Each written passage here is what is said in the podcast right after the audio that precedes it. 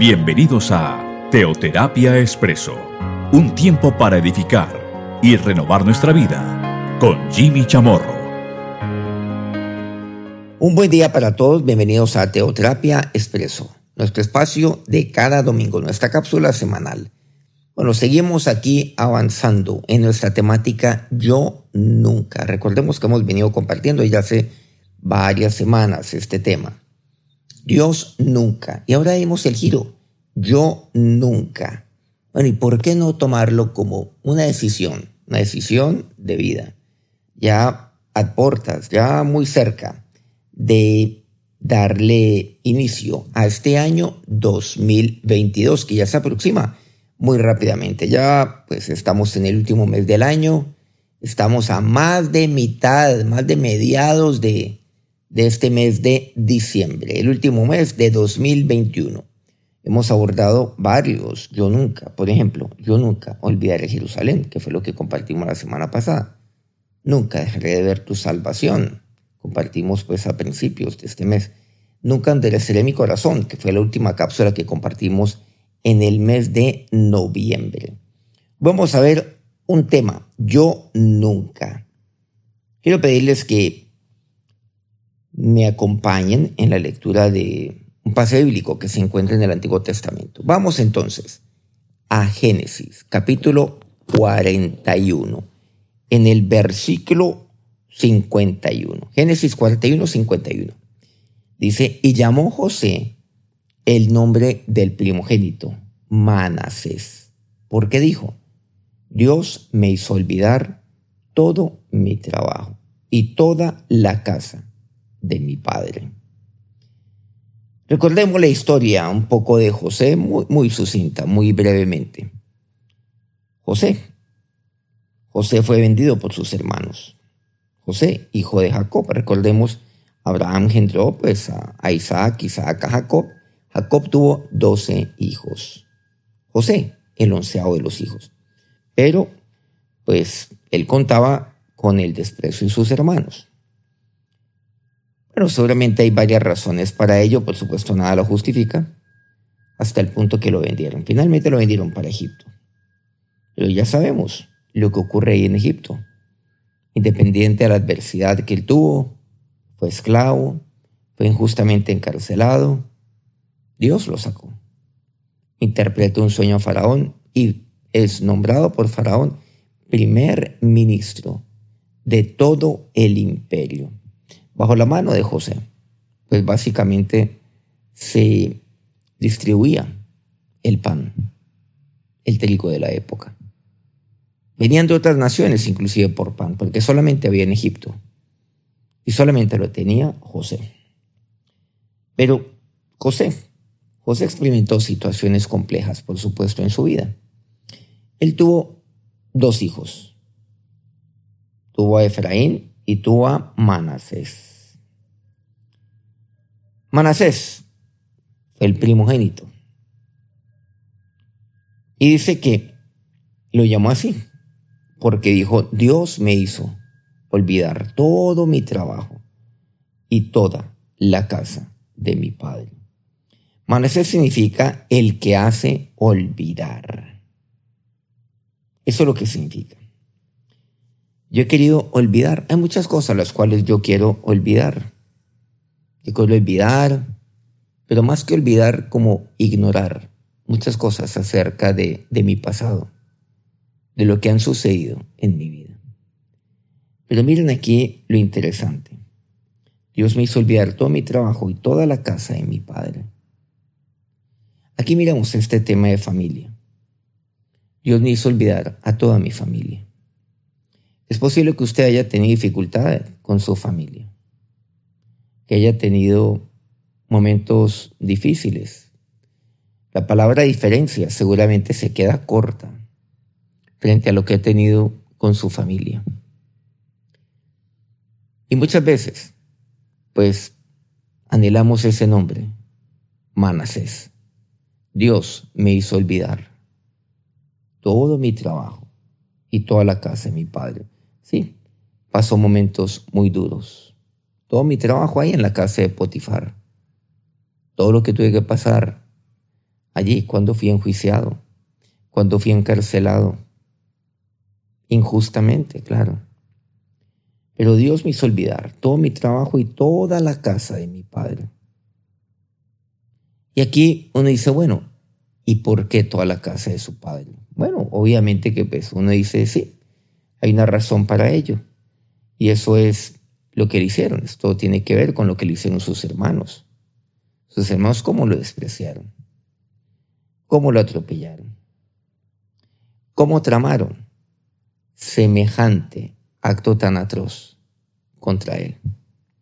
Pero recordemos que José, si contextualizamos, recordemos, recordamos un poco, pues él no sabía lo que ocurriría de ahí en adelante. Él no sabía que sus hermanos llegarían con ese cuento a su papá, tomando su túnica, untándola con la sangre de una bestia, diciéndole a su papá, porque así fue lo que ocurrió, que una bestia había lo había devorado a él, a José, y que José estaba muerto. Él no supo nada de eso, porque él fue vendido por sus hermanos y a Dios. Y ahí no supo nada más. Entonces, cuando eso ocurre, muchas veces lo que pasa es que uno comienza a deducir escenarios. Escenarios que hasta podrían tener sentido, pero comienza uno a deducir. Y lo que da a entender aquí, este pasaje, es que José, por ahí atrás, cuando eso sucedió, comenzó a, a deducir lo que había pasado con su papá y con la casa de su padre. Él únicamente supo que sus hermanos le vendieron. Pero aquí hay un tema, el tema de su papá. Y el tema de su padre es un tema muy importante, es un tema muy delicado. ¿Por qué lo es? Mire lo que él dice. Y Dios me hizo olvidar toda la casa de mi padre. Pero toda. Seguramente él pensó que su papá nunca lo buscó. Entonces él dijo, bueno, siendo muy joven, recién llegado a Egipto, cuando fue vendido a unos mercaderes, ¿recuerdan? Por sus hermanos. Estos mercaderes a su vez lo vendieron a Egipto, o sea, fue vendido, fue revendido, o sea, era algo muy cercano a un objeto. Seguramente ahí encontramos que mucho pasó por la cabeza de José. Bueno, mi papá, ¿por qué no me buscó? Entonces él pensó. Mi papá, ¿por qué no comenzó a preguntar en las naciones aledañas si él me amaba tanto? Si yo era su amado hijo. Si él me tuvo en su vejez. ¿Por qué no me buscó? Yo nunca vi que un hombre vino aquí a buscar Egipto por mí. Nunca preguntó a nadie por mí.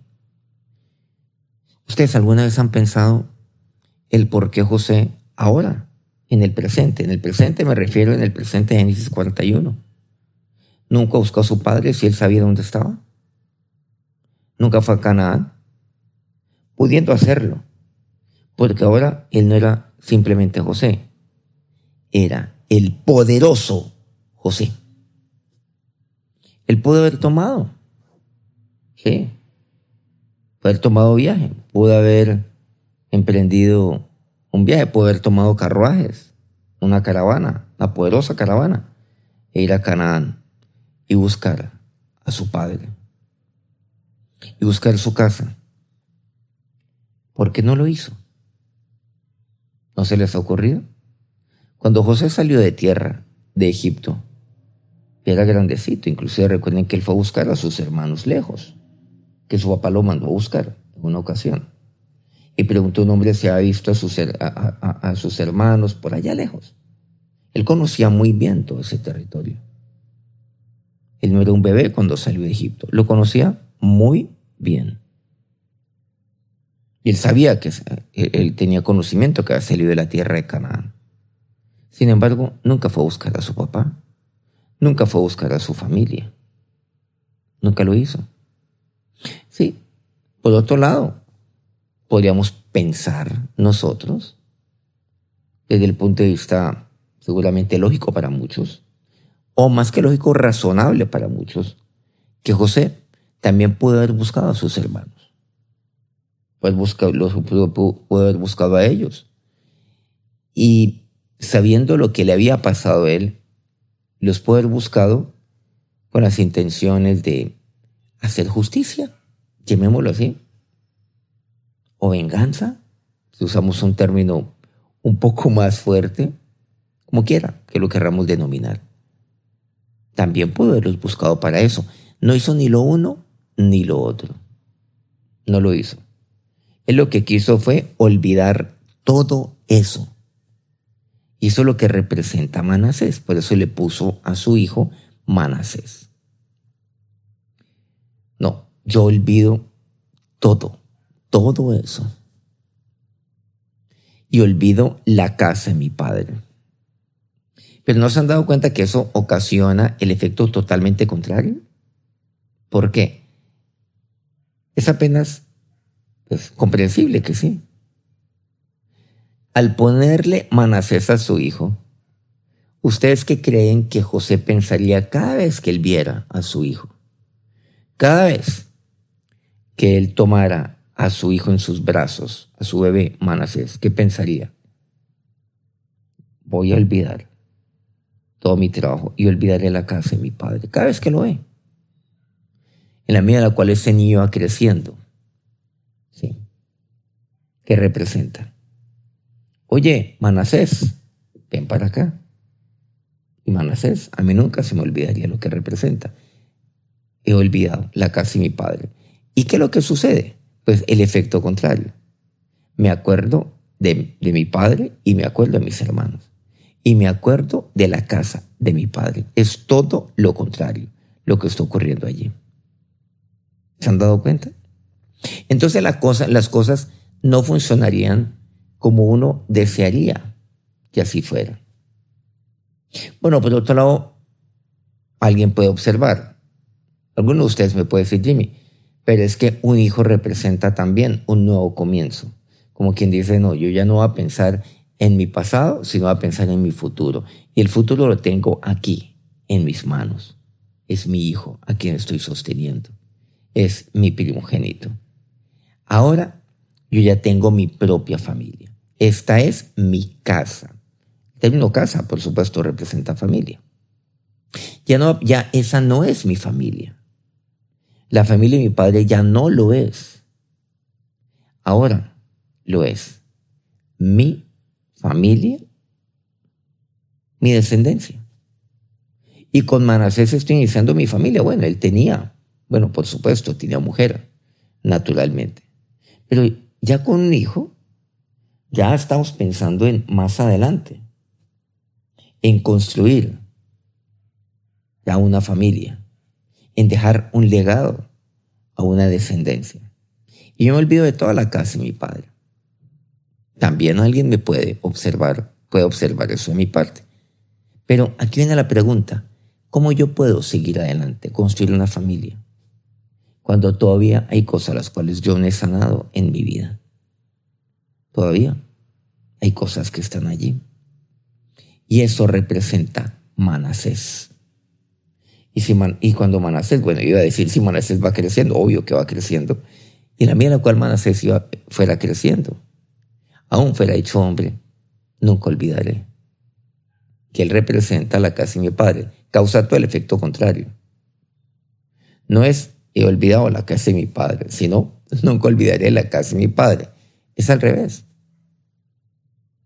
También, por otro lado, podemos pensar, José, el nombre muy sabio, era muy entendido. Pues no, no fue por algo distinto que fue nombrado por Faraón como primer ministro. Entonces, vemos aquí que José tranquilamente, o debería haber pensado también en la casa de su padre y pudo haber dicho, yo sé que hay hambre en toda la tierra. Pudo haber dicho en algún momento de su vida. Pudo haberlo dicho cuando comenzó esta situación, la hambruna. O pudo haber pensado de esa manera cuando comenzó el periodo de abundancia sabiendo que vendría el periodo de escasez y de hambre y de sequedad. Pero el de que Dios desde que Dios lo puso a él para interpretar el sueño de Faraón, él ya sabía lo que venía por delante. Y aquí la pregunta es, bueno, desde ese momento, ¿y ¿por qué él no pensó en su familia? Aun cuando comenzó la hambruna. Porque cuando comenzó el periodo de hambre, ya había empezado. Llevamos unos pocos años, un par de años. Llevamos de tiempo de hambre. Porque cuando comenzó el hambre él no pensó dijo, caramba, la casa de mi padre debe estar padeciendo necesidad. Pudo haber pensado de esa manera. Sin embargo, eso no ocurrió. Eso no sucedió. Porque aquí encontramos lo que representa Manasés. Lo que debía haber representado. Pero últimas no. Había muchas cosas que él tenía que sanar. Y es así como nosotros vemos. Aquí estamos relatando. Estamos contando aquí un poco la historia. No hemos ido, además de Génesis continuo 51, a otro pasaje bíblico que hasta es interesante hacerlo. No lo hemos hecho para relatar toda la historia y no detenernos. Pero sigamos con esto. Manasés. Dios me hizo olvidar toda la casa de mi padre, el que hace olvidar. Pero eso no ocurriría. ningún escenario ocurrió. Volvamos entonces a su relación con su padre. Era el amado de su papá. Pero él todavía no había sanado lo de su padre, sin duda alguna. En otras palabras, José se, se había sentido abandonado por su padre. Y claro, claro, él pudo haber pensado, no, pues obvio, yo fui vendido por mis hermanos. Mi padre no se enteró de ello. Pero él no sabía que su papá creía que él estaba muerto. Él no sabía eso. Entonces, él pudo haber pensado, mi padre me ha abandonado. Yo nunca vi que un hombre avanza de edad de la tierra de Canaán vino aquí a buscar desesperadamente a su hijo. No. Nunca vi, nunca oí, nunca fue de mi conocimiento que esto haya sucedido o que haya venido un grupo de hombres preguntando por mí a nombre de Jacob. No. Solamente muchos dirán, pero es que es que la tierra alrededor de Canaán es muy grande. Pero José puede haber pensado, pero mi padre puede haber ido tranquilamente. Han pasado unos años, puede haber buscado, pero yo nunca lo encontré. Nunca, o mejor, yo nunca tuve conocimiento de ello. Muchas cosas pueden pasar por la cabeza. Seguramente él puede haber pensado, mi padre, bueno, a lo mejor pensó que yo me volé y que yo me fui. Pero ¿por qué no me buscó? Tantas cosas pueden ocurrido. Lo que él no sabía es que su papá fue sumergido en una profunda tristeza, profundo dolor y luto por la muerte de su hijo José. Bueno, al menos así él lo creía. Porque sus hermanos, los hermanos de José, los hijos de Jacob, dijeron al anciano Jacob y le llevaron evidencia de que él había muerto al llevarle su túnica ensangrentada. Y que para el viejo Jacob fue un momento el más duro de todos. Hasta que un día, estando José allí, con sus vestiduras egipcias, con su lengua egipcia ahora, sin nunca olvidar su lengua natal, por supuesto hebrea. Recibe a unos hombres. Recibe a diez hombres en búsqueda de pan para comprar pan. Eran sus hermanos. Ya sabemos lo que ocurre los ires y venires.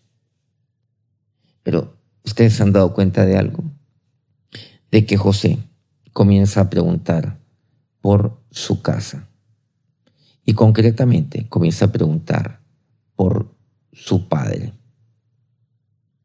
específicamente. Y eso es lo que pasa. Esto lo encontramos en Génesis 42, este relato, cuando ya se encuentra con sus hermanos. Y comienza a inquirir. Comienza a preguntar por él. Bueno, ¿y ustedes quiénes son? Y aquí y allá.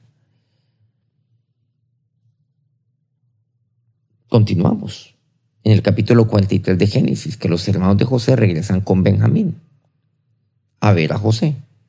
Bueno, porque así lo había exigido José.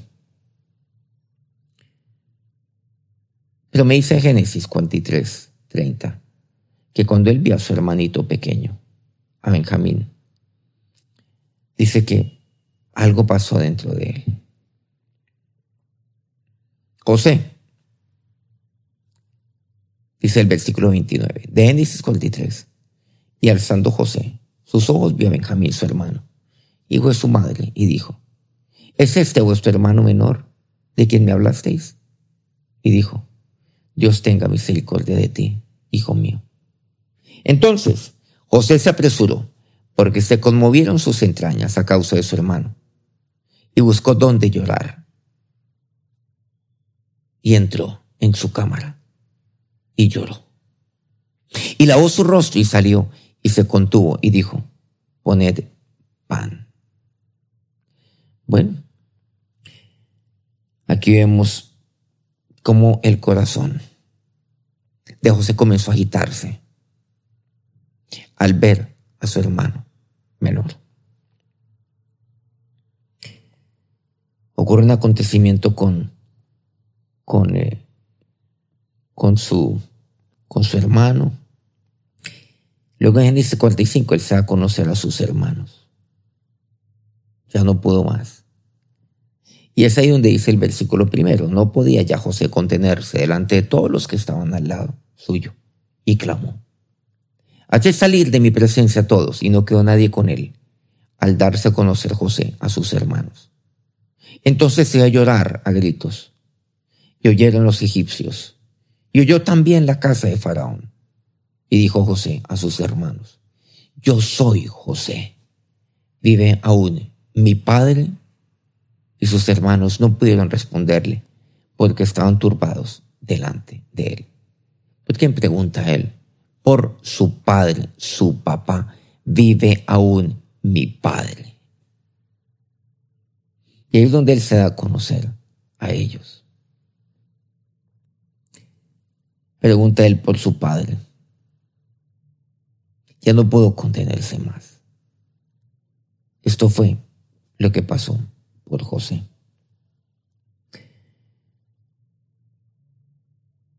Ellos dan a conocer a su papá, sus hermanos, a su padre lo que había acontecido.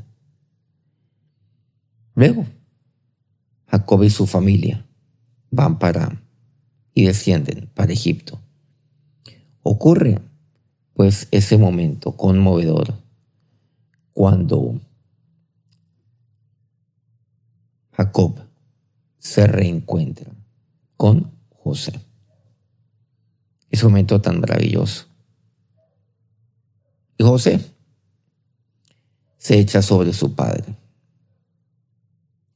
y llora largamente. ¿Esto qué significa? No. Yo no puedo simplemente olvidar, olvidar la casa de mi padre. El olvidar no significa el ignorar un pasado.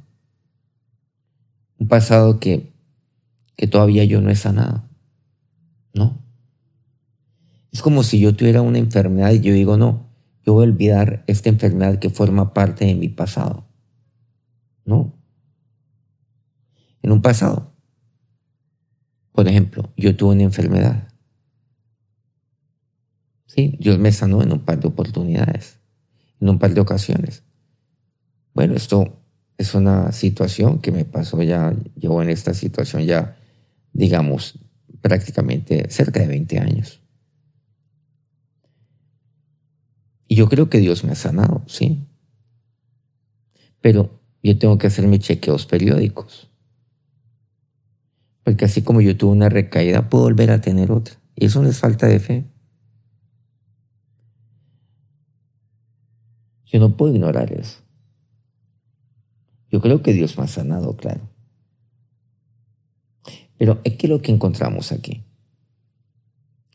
El cómo construir una familia cuando todavía tiene heridas con respecto a su familia. Todavía estaba sangrando él. Y miren lo interesante.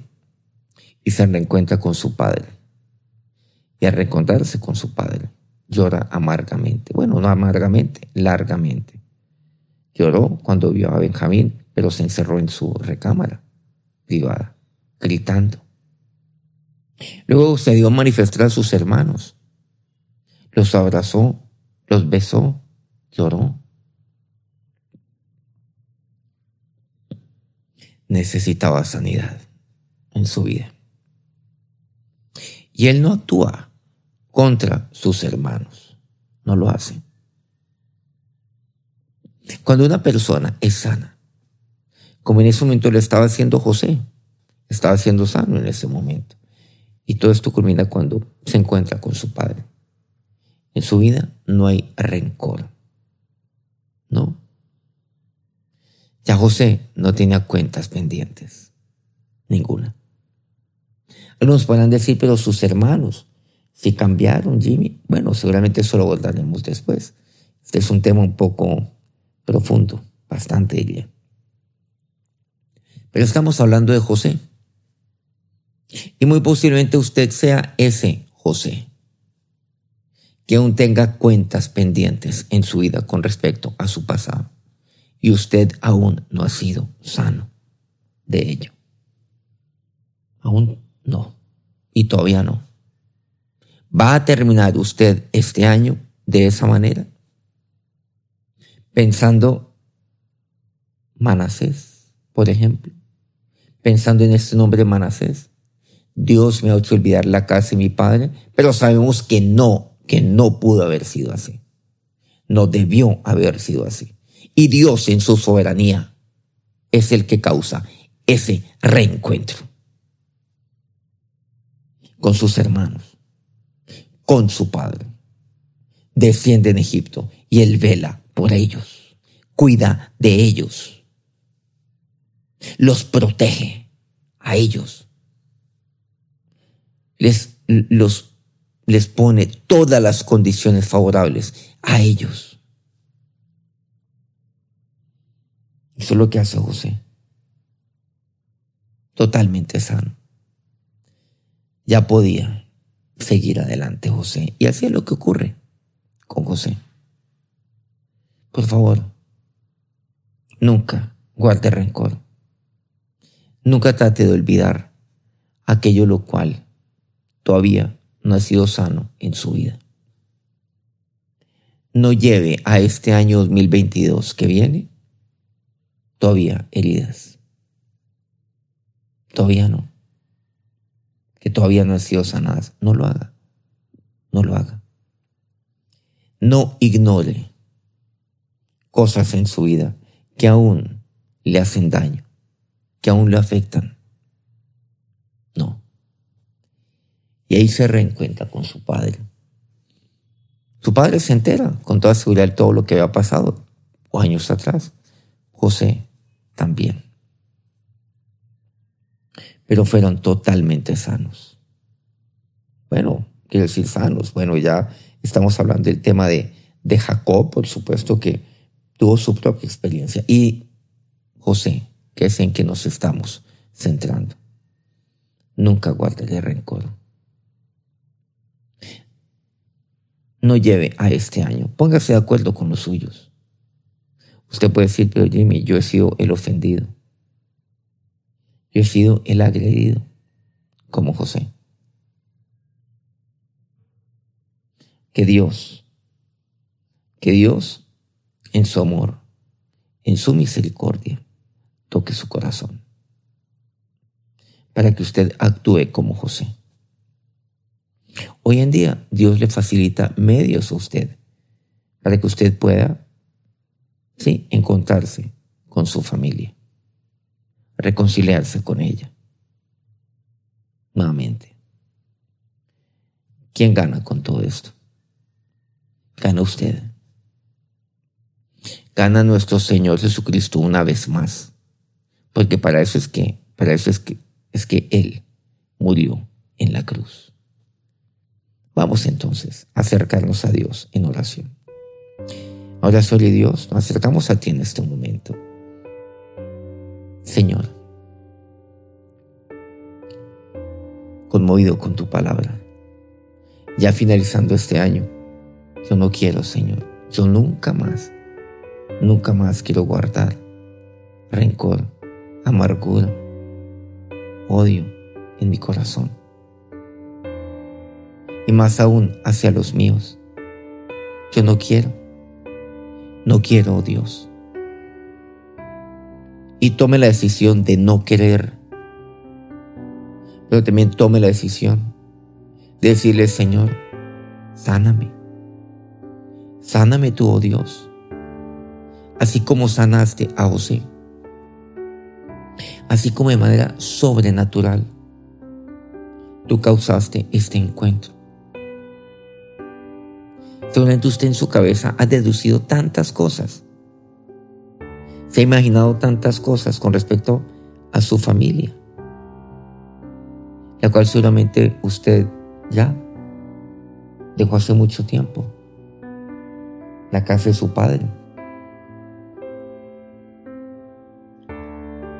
Y, y, ha creado escenarios imaginarios en su cabeza